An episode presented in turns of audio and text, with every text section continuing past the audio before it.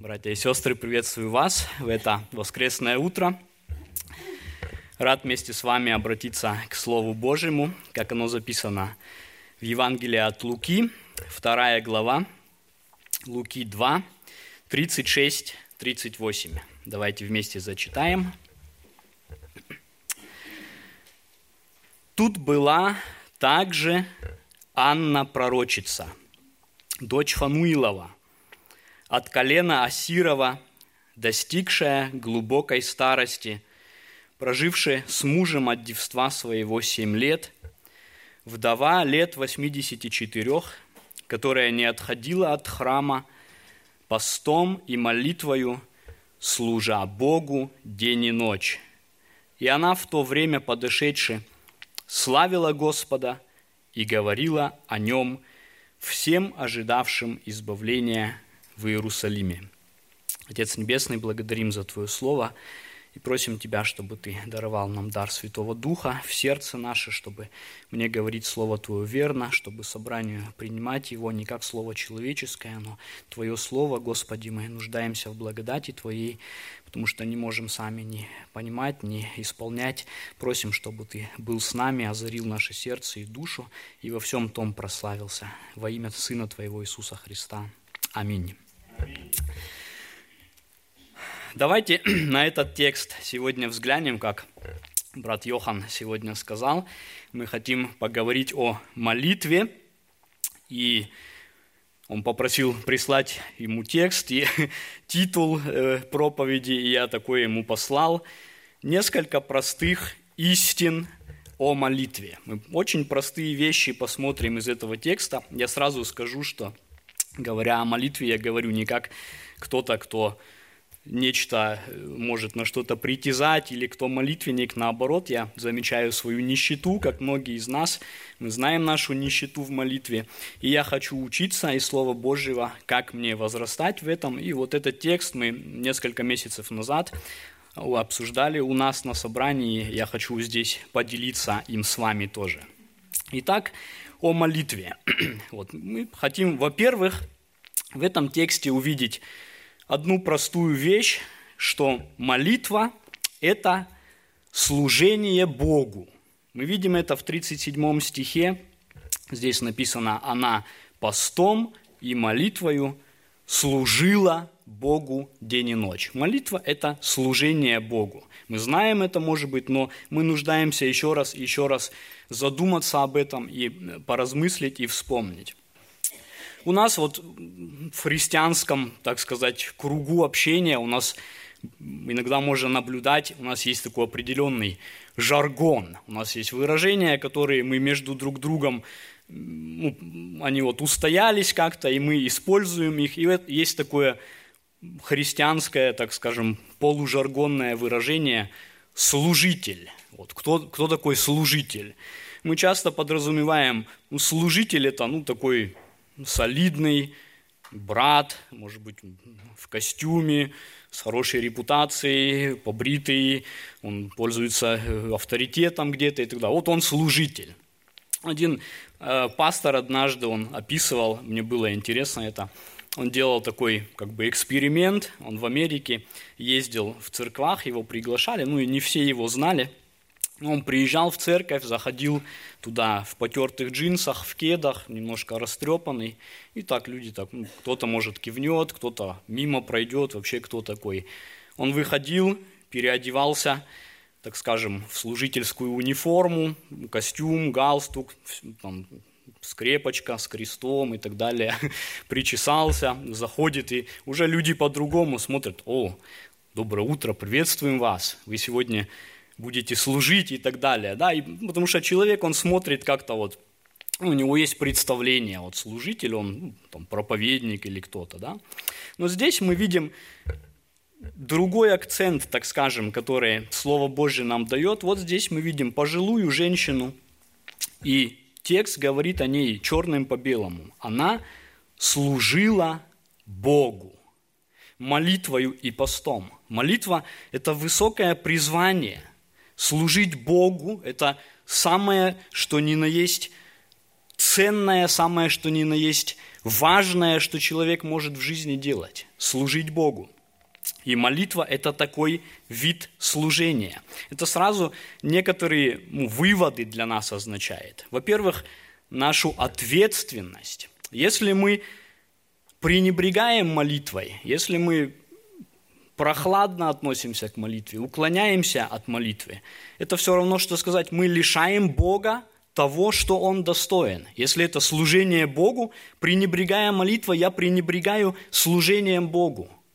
Молитва – это не нечто опциональное такое. Я иногда, так наблюдая, у меня складывается впечатление, мы где-то перекладываем, что ли, молитвенный труд или, или это служение на кучку людей. Есть в каждой церкви кто-то, кто более ревностен, может быть, или как-то более активен в этом. И часто складываются такие как бы ну, негласные такие, как сказать, за, за человеком, как э, его имидж, что ли, или как сказать. Вот у нас там брат Вася или там сестра Маша, Валя, Галя, они молитвенники у нас. Вот они собираются, а я, ну, у меня нет этого дара, или у меня нет здесь таланта, или еще. Вот они молятся, а я как-то вот сбоку, да, может быть, даже это человек так не говорит, э, не озвучивает, но практика показывает. Вот молитву ее сгрузили, вот раз, два, три, четыре, они у нас молитвенная группа, они собираются, вот они. Ну, а мы как бы там немножко сбоку так в, в этом слове, в этом отношении, да.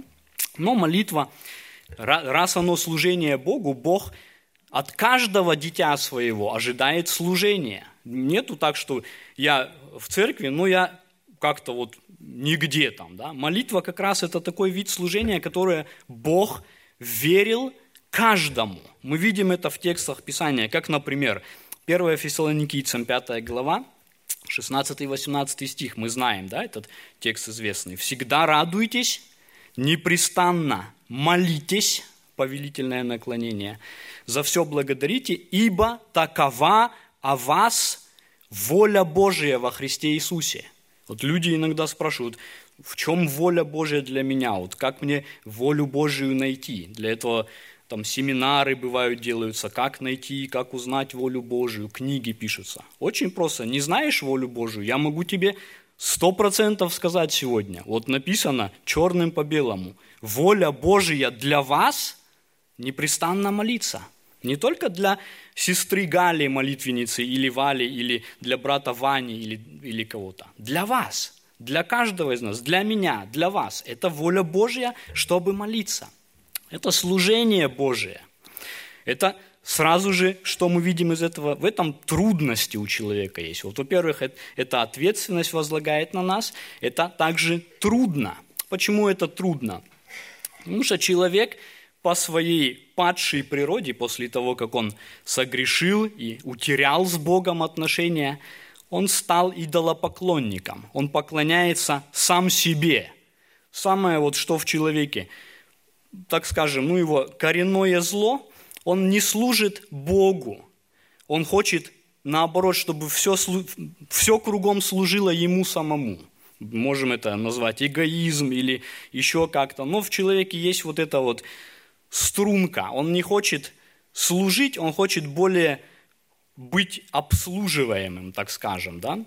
И это в молитве создает конфликт, потому что Бог вверяет это служение молитвы, а плоть человеческая, она не хочет служить. Поэтому молитва, она дается нелегко каждому человеку. Там в нем есть всегда вот это вот, ну, где-то ему надо пересилить себя, где-то ему нужно учиться как-то устоять там и так далее, правильно смотреть на это, да? Потому, потому что он не хочет служить, он хочет, чтобы ему служили, да? Это трудность возлагает. Моли, молиться нелегко, поэтому мы, может быть, где-то норовим порой увильнуть от этого, поэтому не так у нас посещаемость может быть на молитвенном служении. Это труд, но есть также третье из того, из, вывод из того, что молитва служение Богу, это радость и утешение. Когда я молюсь и осознаю, что я делаю, не просто ну, прихожу автоматически, чтобы вот как-то рецитировать или прошептать там что-то. Когда я делаю сознательно это, понимая, что я делаю, кому я служу, понимая, перед кем я стою, да, когда мы склоняемся на колени пред Богом, мы служим Ему лично.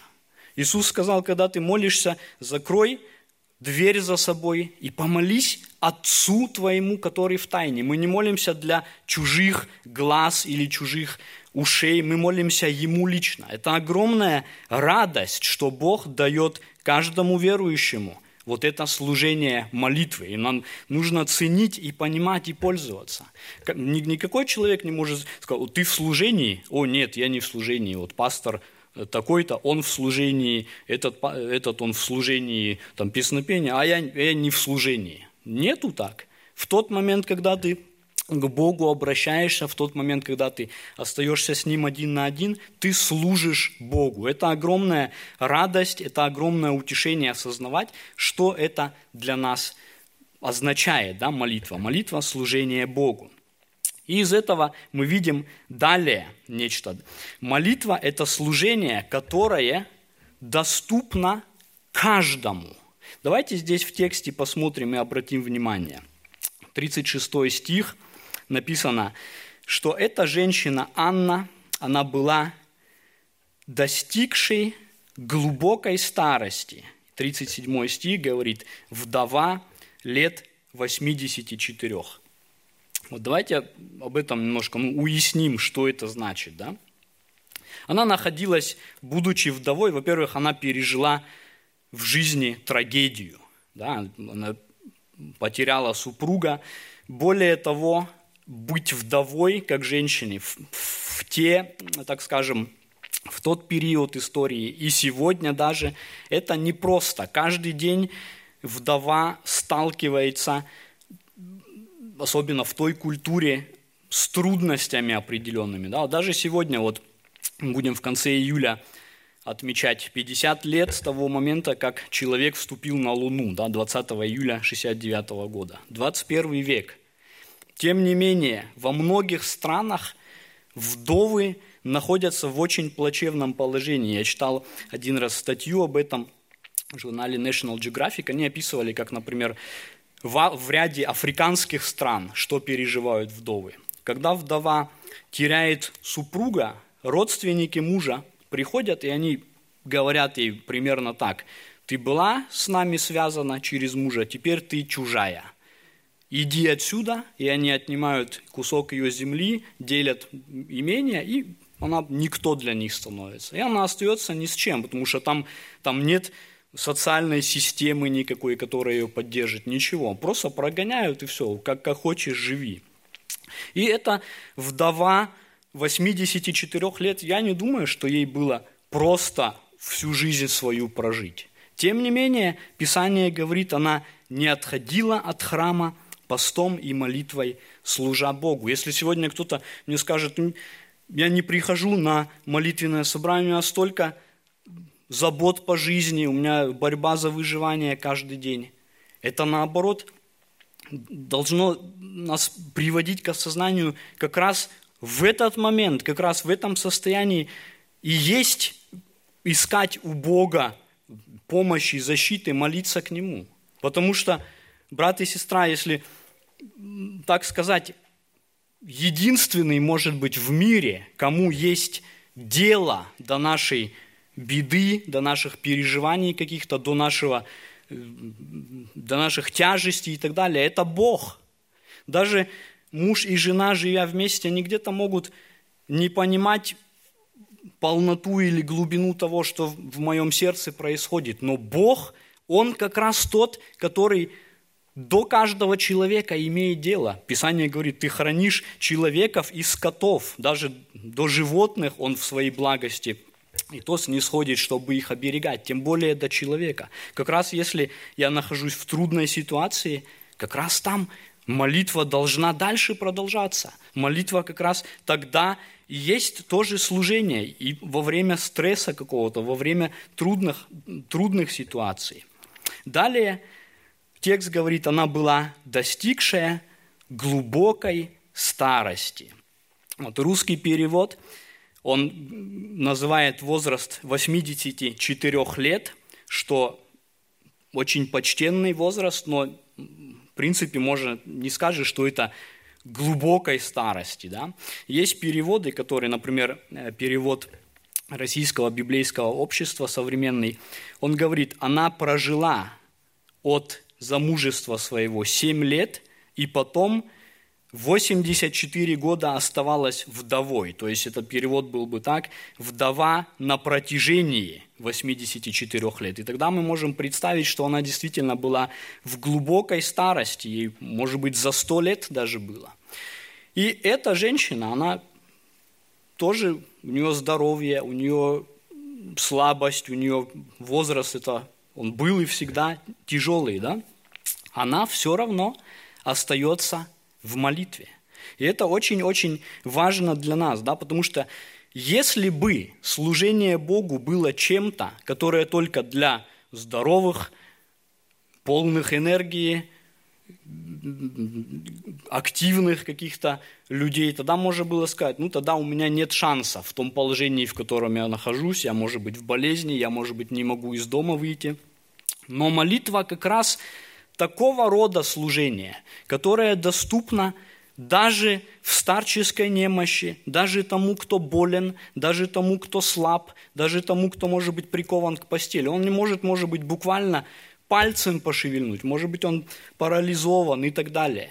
Но молитва, она может из сердца, даже если человек от слабости вымолвить слово не может, все равно молитвенно настраивая сердце, практикуя это пред Богом, он имеет полный шанс и возможность совершать вот это самое драгоценное для человека дело – служить Богу. Это большая радость. Бог не только сделал служителями молодых и, и вот таких, которые все умеют и так далее. Если бы служение Богу было, я не знаю, там, таскать мешки с цементом, я бы сказал, я вот даже молодой, и то я не могу.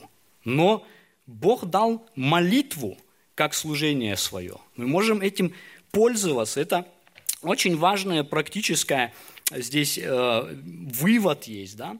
Давайте вот посмотрим в Германии, например, когда человек старости достигает. С одной стороны, можно сказать, я, может быть, ни в одной не был бы, не хотел бы быть э, пожилым, как только в Германии. Да, здесь обеспечение где-то медицинское есть в Казахстане – моя э, супруга брата, она медицинский работник, она говорит, что там какие-то дефицитные лекарства им пожилым людям не выделяют даже. Они говорят, они все равно умрут скоро, мы не будем там расходовать на них, мы лучше дадим молодым. В Германии есть с одной стороны забота, восхитительная даже, да, за старыми смотрят, там есть службы какие-то, посещения, даже в домах престарелых – там есть забота о, в таком плане физическом и телесном. С другой стороны, а именно в Германии, может быть, или в западном мире, очень трудно в старости, потому что очень трудно или, или увидеть, как сказать, как в старости люди осмысленно проводят ее. Я в домах престарелых бываю, я вижу, как там происходит ну, быт, так скажем. Там, например, там есть комната, где бабушки, дедушки эти, они собираются, и вот там игры есть разные, они сидят там в карты играют, или в шахматы, или, или там меншергеры дихнихи что-то. Их занимают как детей в некотором роде, да, вот посидите, поиграете, чуть-чуть погуляете, вот телевизор потом, и завтра, следующий день пришел, и то же самое, и то же самое. Люди, которые на пороге вечности находятся, через несколько лет они будут переходить один за другим, за другим и предстанут пред Богом. Это ли ну, правильное времяпровождение, которое эти последние отрезок жизни ты будешь заниматься?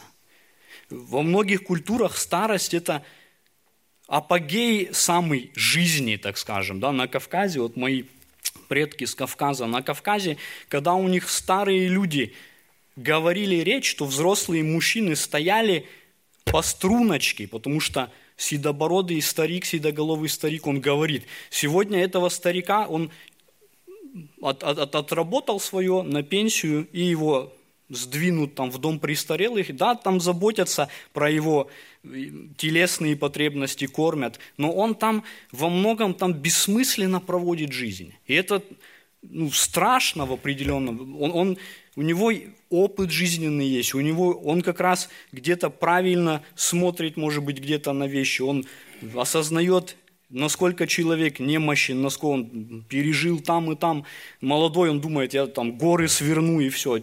Старый человек, он где-то правильнее, осмысленнее смотрит. Но его в культуре как бы его вот сдвинули, он отработанный элемент, его убрали куда-то, да, там вот ты сиди, мы тебя покормим, и все. И, и страшно, что где-то можно замечать, что пожилые где-то смиряются даже с этим.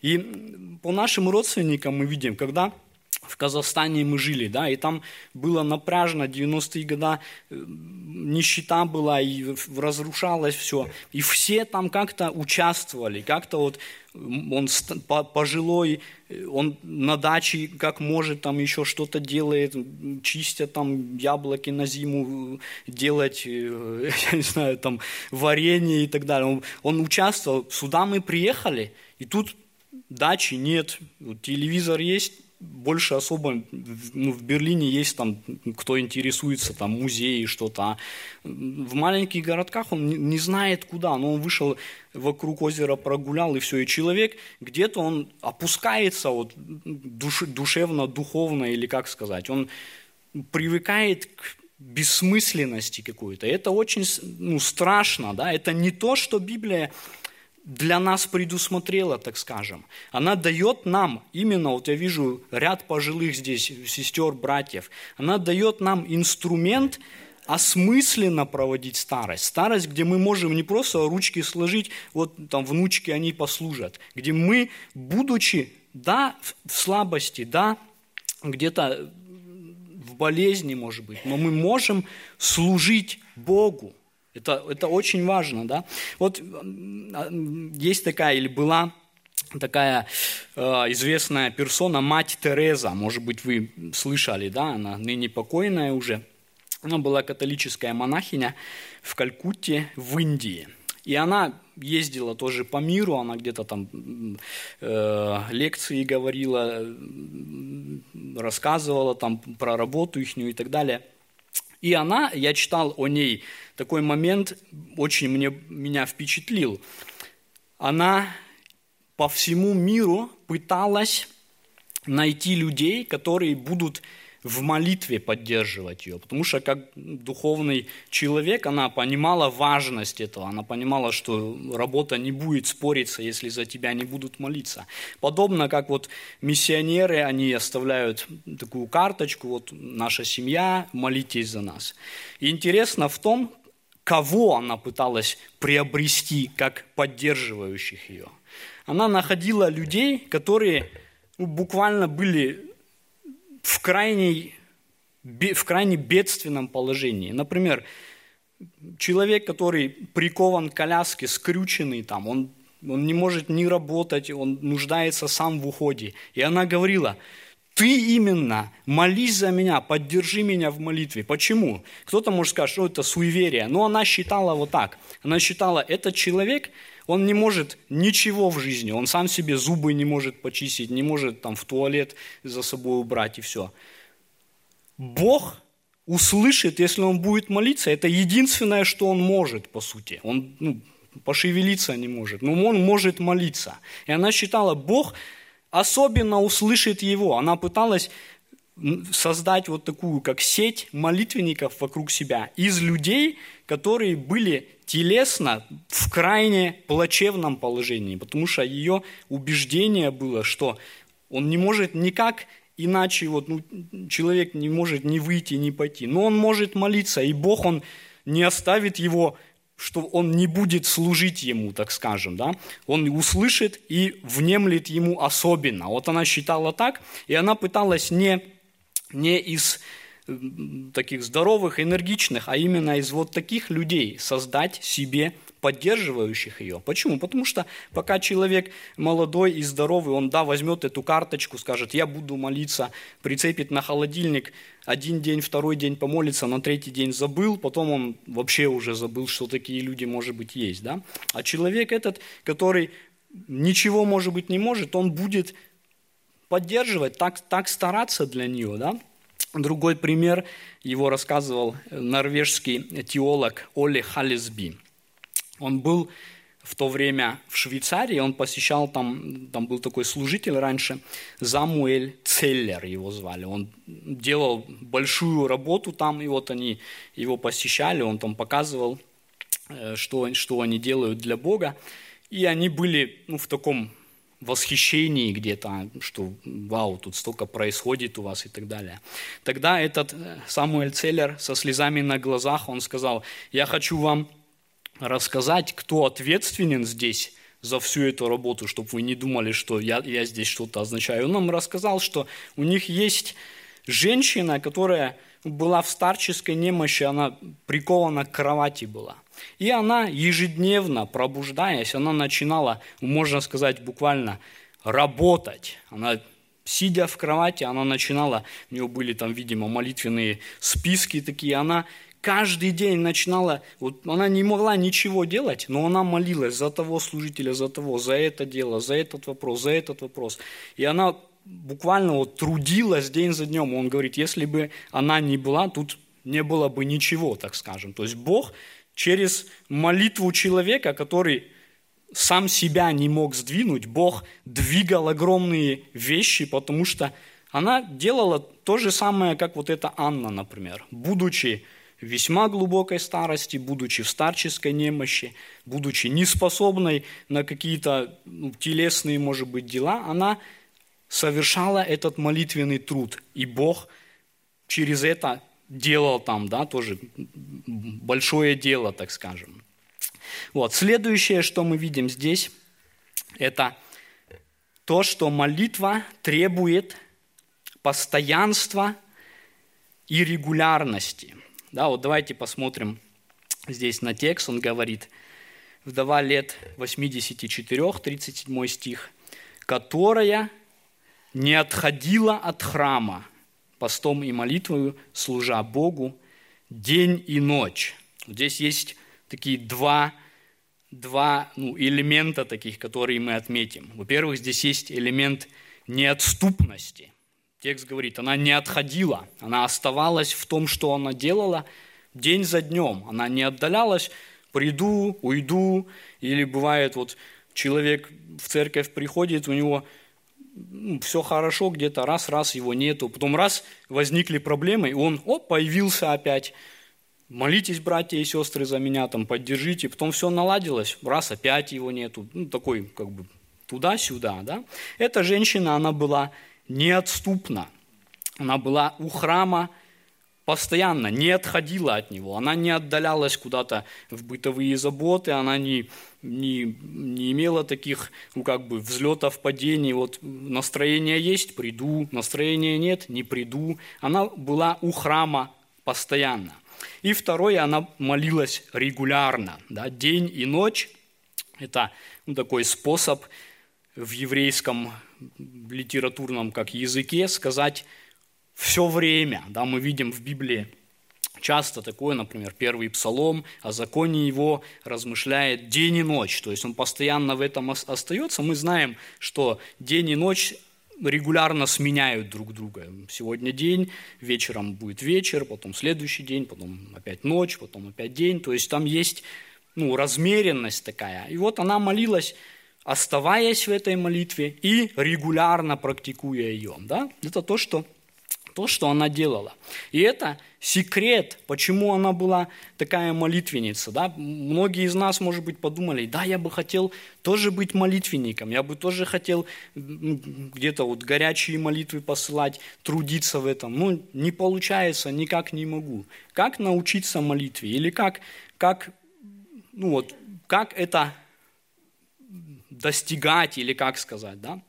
Здесь нет никаких секретных каких-то там рецептов и так далее. Здесь есть очень простой простой, как сказать, подход, который мы здесь видим. Молитве нельзя научиться иначе, как только молясь.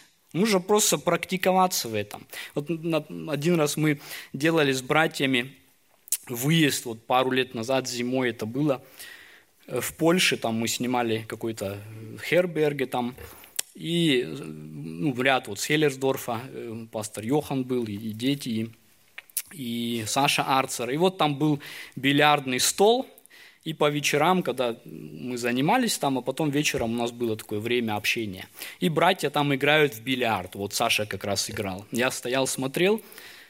Он не играли, играли. Он мне говорит, хочешь тоже попробовать? Ну, я думаю, ну, как сказать, не, не так сложно, наверное, бери по мячику, бей. Я этот э, кий, да, он называется, взял, и я не мог просто вот, тыкал, тыкал, и я не мог даже просто в этот мячик попасть. Да, у них так ловко, он раз, вот он туда летит, туда летит. А я даже не мог по этому мячику просто его попасть. Почему?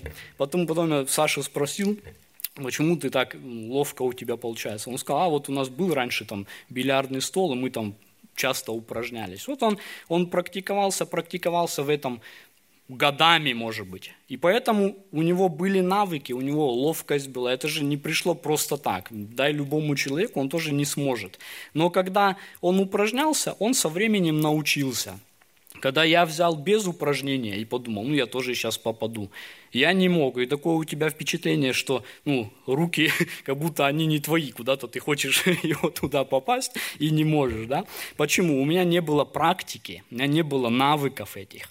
И поэтому, если мы ну вот, размышляем об этом, и мы осознаем, да, молитва служения Богу, да, в старости, будучи пожилым, я могу это тоже делать. Но нужно упражняться в этом с ранних лет, чтобы это могло получиться. В старости тоже это не, не просто, да, там у тебя, может быть, там будет давление, голова, у тебя сложно собрать пару мыслей вместе. Я не смогу молиться так, если я не буду уже с юных лет практиковаться в этом. Да? В немецком есть такая пословица «Früh übt sich wer Meister werden will». Да? Кто хочет стать мастером, он начинает рано упражняться. Поэтому, если даже мы э, сидим еще молодые люди где-то здесь, мы все, если Бог даст, мы достигнем где-то этого возраста тоже рано или поздно. Мы движемся туда.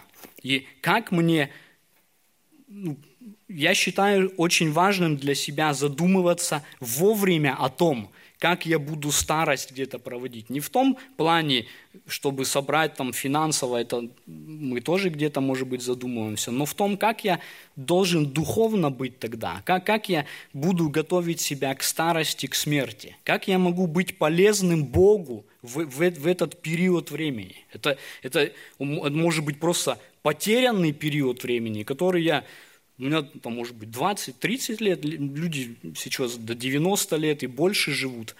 Я могу выкинуть его просто куда-то. Или эти года я могу тоже Богу использовать с пользою. Понимаете, это же наша жизнь, ее нельзя, ну, это, мы не можем просто ее вот взять и куда-то деть на что-то. И вот Библия учит, как мы можем. Я могу молитвенно служить. Но для этого я должен тренироваться уже с ранней поры, так скажем, да?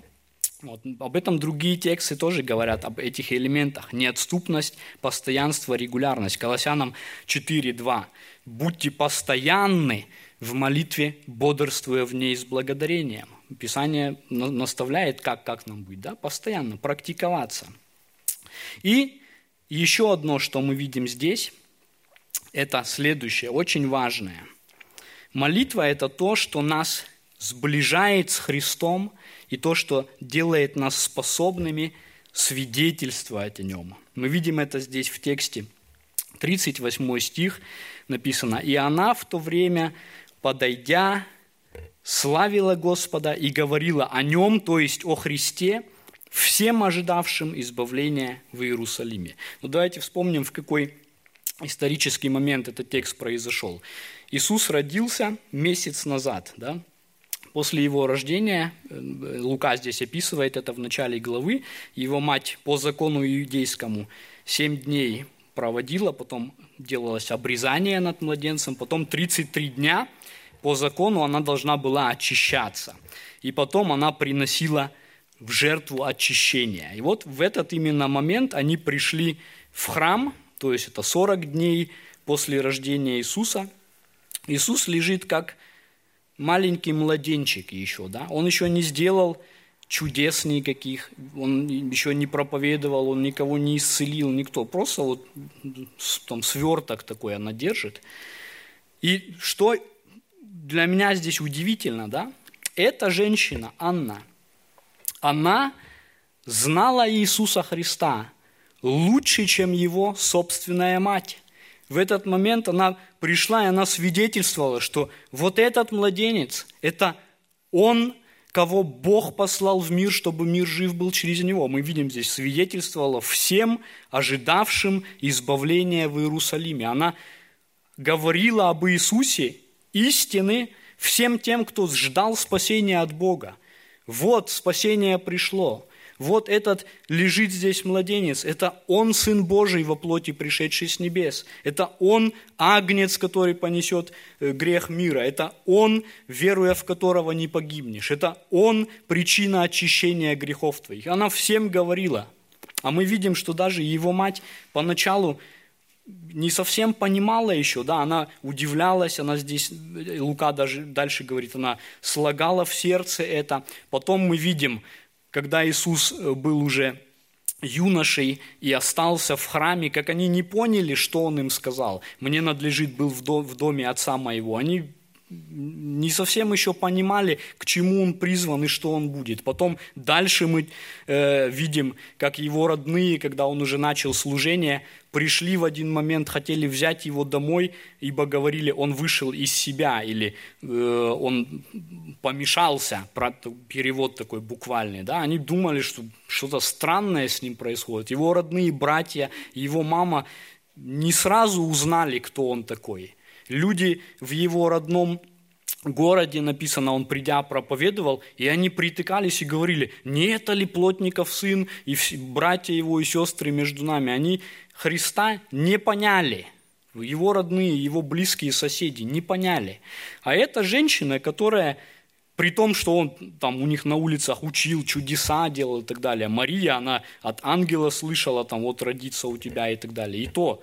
А эта женщина, Анна, которая, в принципе, она в первый раз, может быть, Марию увидела, она говорила о Христе всем ожидавшим избавления в Иерусалиме. Откуда?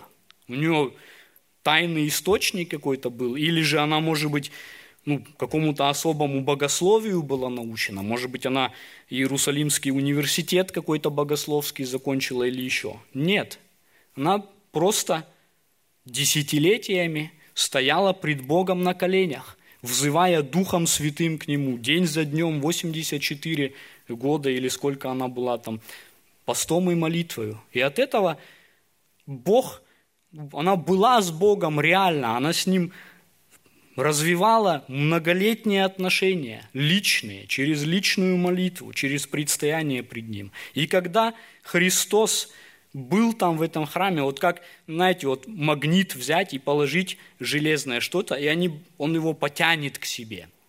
Так Бог потянул ее к Сыну Своему, потому что Дух Святой, Он всегда свидетельствует о Христе, Он прославляет Его. И она пришла, и она безошибочно поняла, кто это, и она свидетельствовала всем.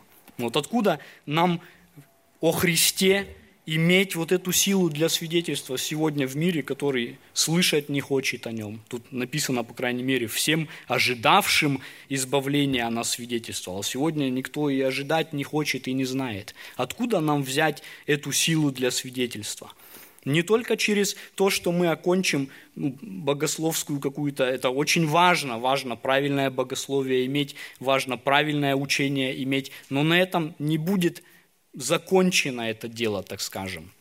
Книжники, фарисеи, которые там же были, которые потом с Христом э, во время его служения где-то пересекались лично, они знали богословские тексты, они знали, что он должен в Вифлееме родиться, знали частично какие-то вещи, но они его не узнали, так скажем, да.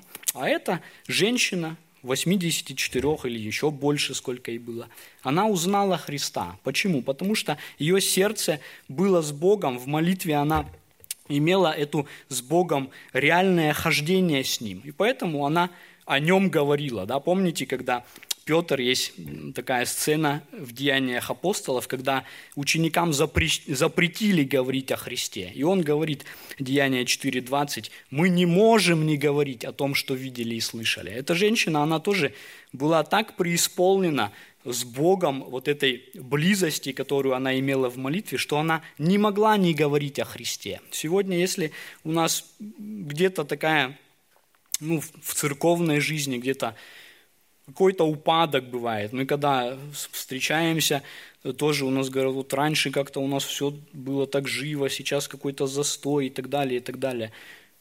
Ну а, а посмотреть, кто участвует в молитве, например, если мы смотрим, там 150 членов церкви, и нам приходит 5-6 человек в пятницу, у нас молитвенное служение в пятницу вечером. Это пара процентов из всего – Поэтому у нас, как у нас будет сердце гореть, когда мы, ну, мы, мы не отходим, не, не так, как это Анна, да? она неотступно молилась день и ночь. У нас, если молитвенный упадок какой-то, или в личной жизни молитвенный упадок, тогда будет сложно служить, тогда будет все остальное. Молитва, она все вещи эти как бы ну, незримо скрепляет, так скажем, она дает силу для всего остального чтобы человек, например, успешный евангелист был и так далее. Если посмотреть по истории, все, кто были, например, евангелисты, они были тоже молитвенники. Или все, кто были э, какие-то служителя там или там, они всегда были в молитве тоже, потому что без этого человек без сока будет, он не будет никак продвигаться. Да? И вот мы видели э, здесь вот эти четыре простых вещи, о которых мы говорили, что молитва – это Служение Богу, молитва – это служение Богу, которое доступно для любого возраста, для любого нашего положения. Это служение Богу, которое должно совершаться неотступно и регулярно, третье.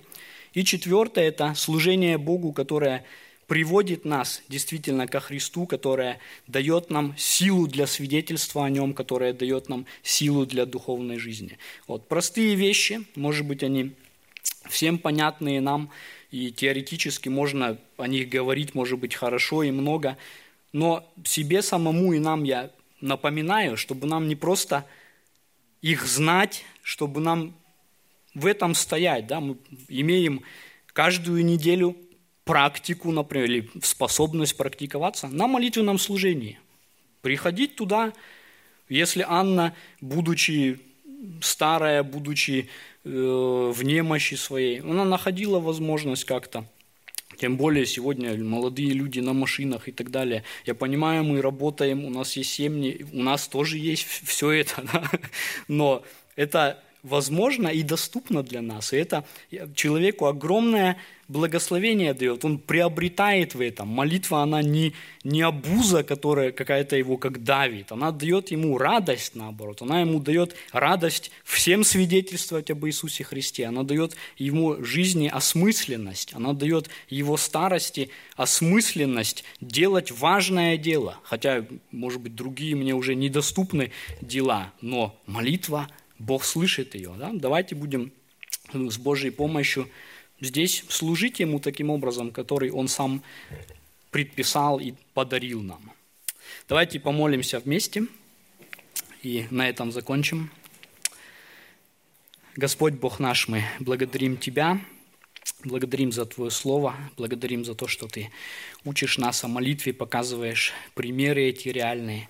Господь, исповедуем пред Тобой свою здесь слабость и немощь. Молитва трудно дается нам, Господи, молитва э, для нас порой действительно просто невыносима, где мы не умеем пред Тобой стоять в тишине один на один, в такой век, как мы живем, где столько отвлечений, все где-то пикает, мигает и так далее. Нам трудно концентрироваться, мы не имеем такой близости с Тобой, где-то теряем ее.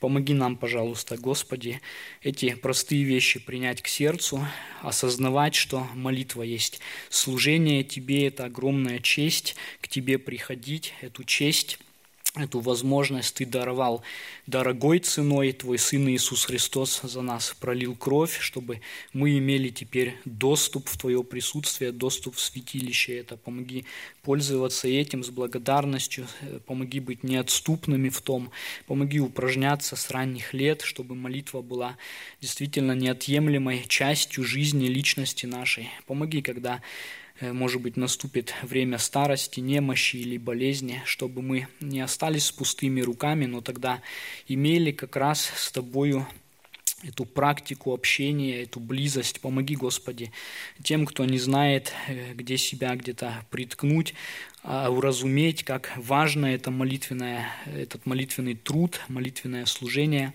пользоваться им, приносить к Тебе, Господи, э, свое сердце здесь, взывая вместе – Помоги нам также Сына Твоего Иисуса Христа близко знать, помоги свидетельствовать о Нем, даруй через молитвенную жизнь с Ним близость, даруй этот огонь в сердце наше, чтобы мы могли делиться этим и с другими.